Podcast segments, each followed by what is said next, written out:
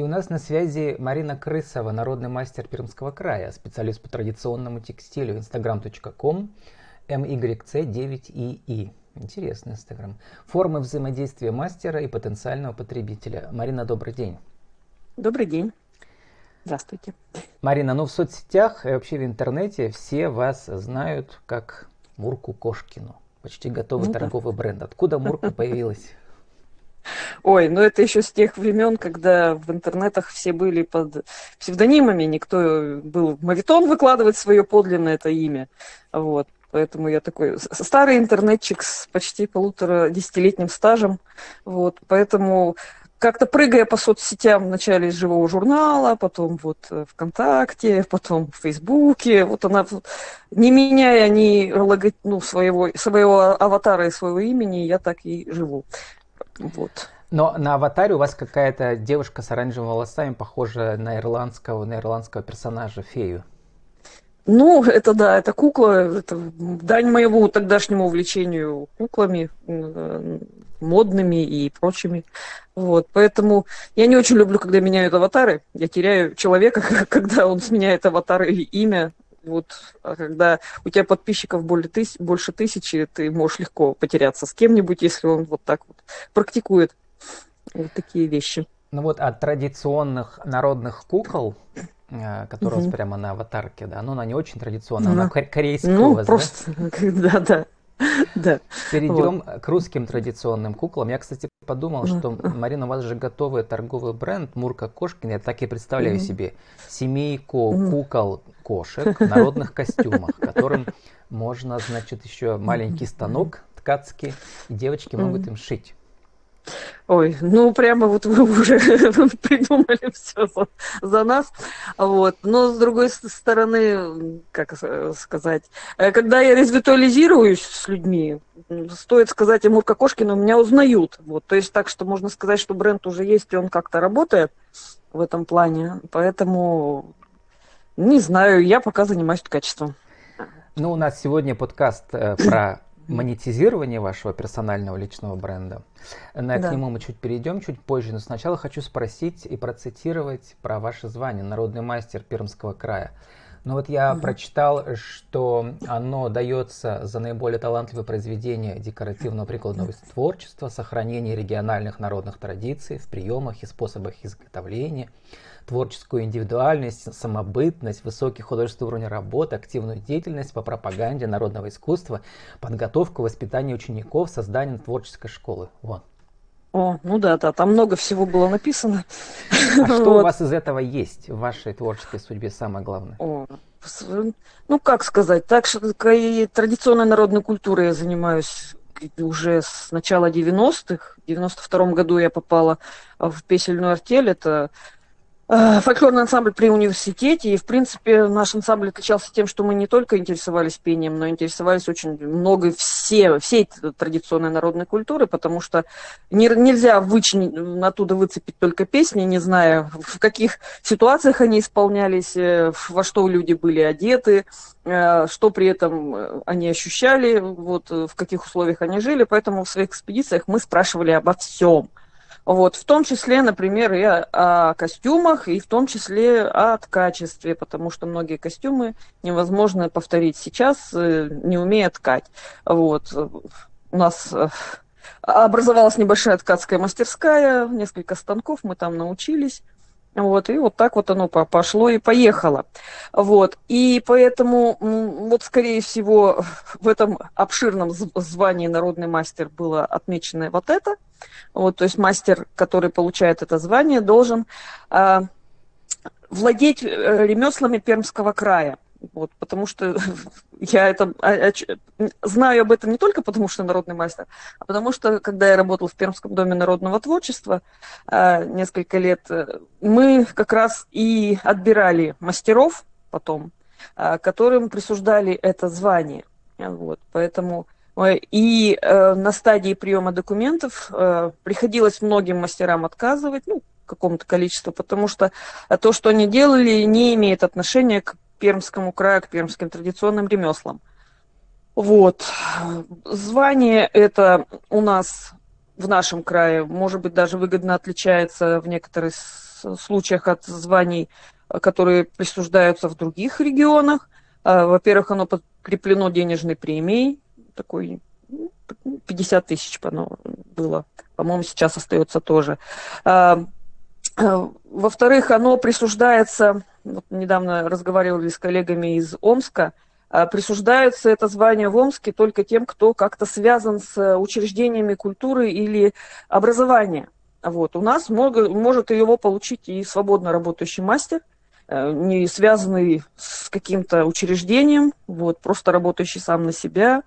А, поэтому получить это звание достаточно э, проще, чем в других регионах. Марина, а вы сейчас э, приятнее. работаете сами на себя или все еще связаны с домом? народного творчества? Ну, я... Только нежной любовью связана с Домом народного творчества, ну и некоторыми совместными проектами, которые, когда они обращаются ко мне, э, по некоторым проектам помочь там, или консультационно, или вот лекцию я читала по их просьбе нынче на Пермской ярмарке, или в каких-нибудь совместных проектах. Вот.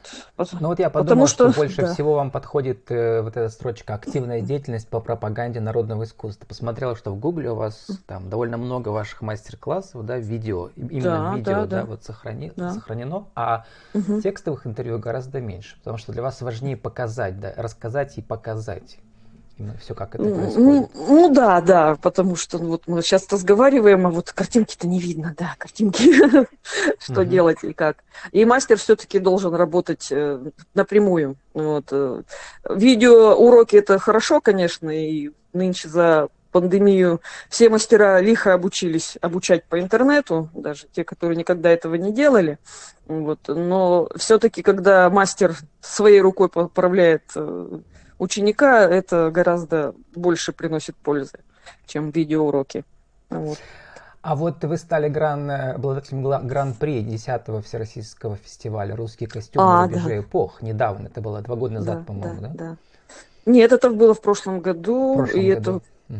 Да, не, скорее всего, не, не, не только, ну, не совсем моя заслуга. Это девочки собрались, и мы не хотим, ну, не, не очень собирались ехать, потому что, ну, пандемия, все дела, непонятно было, будет он, не будет, э, знаете, в этом году, и дальше что вы там следующего показать, дня. Вот именно то, что вы сами создали, соткали и придумали. Да, да?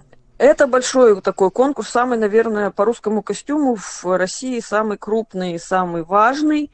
А, туда приезжают лучшие реконструкторы, любители народного костюма, те люди, которые его изучают, благодаря Все-таки это называется тем, реконструкция, это, это. это постмодернистская версия. Нет, того... это даже не, не реконструкция называется, это называется реплики. То, что мы делаем, реплики. это называется реплики э, народных ну, по костюмов. сути дела, вы мастер-реконструктор, постмодернист. Все-таки Это не копия того, что было раньше, это того, Нет, как нет, вот это реплика сейчас называется. Да, да. Есть реконструкторы, то есть там есть реконструкторская номинация, которые полностью повторяют весь цикл, да, и делают точные копии. Можно ли воссоздать все материалы? Мне кажется, тоже уже невозможно. Ну, сейчас нет, на, на данном этапе. Можно, конечно, есть такие, но это будет экономически невыгодно. Вы понимаете, что мы, мастера, должны еще как-то себя кормить. Можно, конечно, э, ко мне недавно поступил заказ Э, воссоздать э, шелковые тканый плат э, конца XVIII века, с, ну, такой был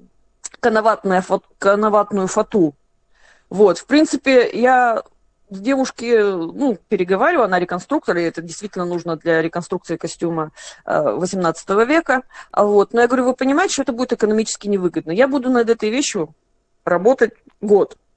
Э, понимаете, что в этот год мне нужно как-то себя кормить. Сколько она будет стоить, этот, эта вещь, еще с учетом материалов, с учетом того, что мне нужно поменять оборудование.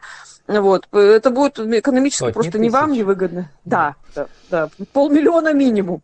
Вот, да. поэтому, в общем, мы до этого не, не договорились. Поэтому она, может быть, нашла что-то подешевле например, у индусов, у узбеков, вот там, где это еще можно, э, вот, где это уже налажено производство. Ну вот, Марина, переходим ко второй части нашего разговора, экономической. Угу. Очень интересно, как э, э, мастера, как мастера могут э, вписаться в рыночную экономику, современную, да, в том числе через угу. социальные сети. Вы недавно читали на, как назывался фестиваль только что прошедший, ярмарка народных это было... промыслов. Да, да, это была ярмарка народных промыслов. А, ваша лекция называлась «Формы как раз взаимодействия мастера и потенциального потребителя». О чем народ спрашивал, что самое важное э, хочется вам сегодня в нашем подкасте сказать? Может быть, в наш, как раз и в рамках нашей рубрики «Правила жизни и бизнеса» в течение полутора-двух минут. Ну вот смотрите, все там на этой нашей, э, как сказать, э, вот этом собрании все цитировали, что такое народные промыслы. И если взять, например, определение из Википедии, это дело, приносящее доход. Все остальное уже вторично. То есть это то, то занятие, которым люди занимались ради того, чтобы себе добыть денег на пропитание, на полностью себя содержать или на частичное как-то покрытие своих потребностей. Вот. Поэтому первое, все-таки народный промысл – это про бизнес. Вот. Э, вторая, как бы, особенность того же, что э, сейчас э, большинство вещей, которые мы связываем с народными промыслами, они не утилитарны. Вот. То есть, если раньше нужны были, например, большие корчаги, и без них никуда, да, то теперь кунгур керамика, делая эти корчаги, она делает просто какие-то интерьерные вещи, получается, да, потому что как-то придумать нам вот в, в отсутствии э, печи русской, куда приспособить эту прекрасную вещь, в общем-то, только цветы в нее посадить, да? Вот, поэтому а перед мастерами такая проблема и стоит. С одной стороны, мы должны как бы сохранять и технологии, и традиции, и внешний вид. С другой стороны, получается, что мы делаем какие-то сувениры. А в нынешней ситуации, когда у людей у нас богатая страна, но бедное население, э, очень сложно приходится объяснять э, покупателю, зачем нужна ему, нужен ему этот горшок. Так? Вот, потому что э, когда у людей нет денег купить себе элементарные вещи, конечно, на излишество у них не остается ни денег, ни, в общем-то, желания этого покупать. Вот, поэтому надо искать какие-то способы найти то, для кого ты это делаешь. Очень часто люди э, восстанавливают технологию, не понимая вообще, для кого они работают, не видят конечного своего потребителя. Ну, вот у меня там был э, большой пример про ткацкую фабрику. Э, народно-художественного качества были, остались после Советского Союза несколько фабричек, и одна никак не может найти своего потребителя, потому что она делает из дешевых материалов, из акрила – вот, и не попадает ни в одну из своих целевых аудиторий. Ни реконструкторам не нужны вещи из акрила, потому что им нужны народ, ну, материалы старые, то есть, то не старые, а вот натуральные, да, ни в каких-нибудь любителей экологии, да, жизни в деревне, цветочков, э, коровок, им тоже не нужен акрил, им тоже нужны материалы натуральные. Ни в люкс-группу брендовую, когда люди покупают уникальную вещь, сделанную вручную в единственном экземпляре, и тоже не понимают, почему она должна сделать из, сделана быть из дешевых материалов. Ну, в общем, вот, э, мне кажется, основная проблема в том, что мастера не видят своего конечного потребителя и не имеют от него обратной связи. Вот. А если резюме коротко в течение минуты, чтобы я потом мог вставить в интернет-радио рубрику по пунктам 1, 2, 3. Как э, найти потребителя мастеру?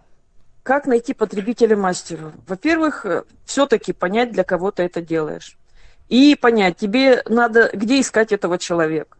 Стоять ли тебе на ярмарках многочисленных, которых, в принципе, можно все лето, начиная с того, как снег растаял, тебе можно ездить. Или ты делаешь какую-то вещь, которая на твоем презентует место, где ты живешь, родился, то есть как сувенир, да, тогда надо выходить на э, людей, которые именно вот туристические компании, какие-то музеи, какие-то точки силы, роста притяжения, где можешь этим торговать как сувенир, да, люди, которые пришли там в театр или приехали э, в музей, они могли бы взять твою вещь. Или, если в, в моем случае это фольклорные коллективы, люди, увлекающиеся традиционной народной культурой. Поэтому надо выходить на них. Слава богу, у нас есть интернет. И сейчас не надо ездить, мотаться по городам, чтобы посмотреть друг на друга. И даже не надо встречаться, чтобы сделать вещь на заказ. Вы просто обмениваетесь фотографиями, обмерами, видео. Вот, и делаете вот это. Угу. Вот так, по пунктам, например. Марина, у нас осталось примерно еще полторы-две минуты. Хочется вспомнить, что вы еще были солисткой, да, в, в ансамбле «Три голос». У вас три было наших Три голос. Звезды, пер, да, три пермских наших звезды народного. э, народных, из народных традиций. Спойте что-нибудь из вашего репертуара, какой-нибудь Ой. фрагмент. Вы же понимаете, что невозможно в, в одиночку петь то, что Да, поется. там три голоса. Ну, из того, что а. приходит на ум сейчас. Ну вот что вы прямо меня врасплох заставили. Дан дурдам, дан дурдары, манушки, девки, дурда, ой, калина моя, да ой, малина моя. О, не к барыне пойдут, да камнаватный плат найдут, да ой, калина моя, да ой, малина моя. Как-то так. Вот про коноватный плат, который мы с вами разговаривали, есть и в пермском фольклоре упоминание. Вот. А что такое Значит, ватный плат? Коноватный плат. О, это очень красивая шаль с, перевод, э, с а, переливами. Плат, платок. Плат, платок. Угу. Вот. Коноватные они, потому что изначально в Россию они попали из города Коноват, в, в Иране, по-моему, он находится, вот, поэтому он коноватный. Вот. Но потом русские мастера научились его повторять, конечно же. Вот. И, и даже лучше, чем оригинал. Марина, осталось 30 секунд на вашу аудиовизитку. Еще раз скажите, кто вы, что вы, какие услуги, мастер-классы, как вас найти? А, Марина Крысова, она же Мурка Кошкина, а, народный мастер Пермского края по традиционному текстилю, а, ткачество, вышивка, реплики костюмов, традиционная народная кукла. В основном ВКонтакте, в основном, ну, ну больше всего людей меня знают в Инстаграме уже тоже сказали. А, вот. И в Перми на всяких фестивалях, выставках, ярмарках можно меня встретить. Так. С нами была Марина Крысова, народный мастер Пермского края, специалист по традиционному текстилю, instagram.com myc9ii. Формы взаимодействия мастера и потенциального потребителя. Марина, спасибо и удачи вам. До свидания.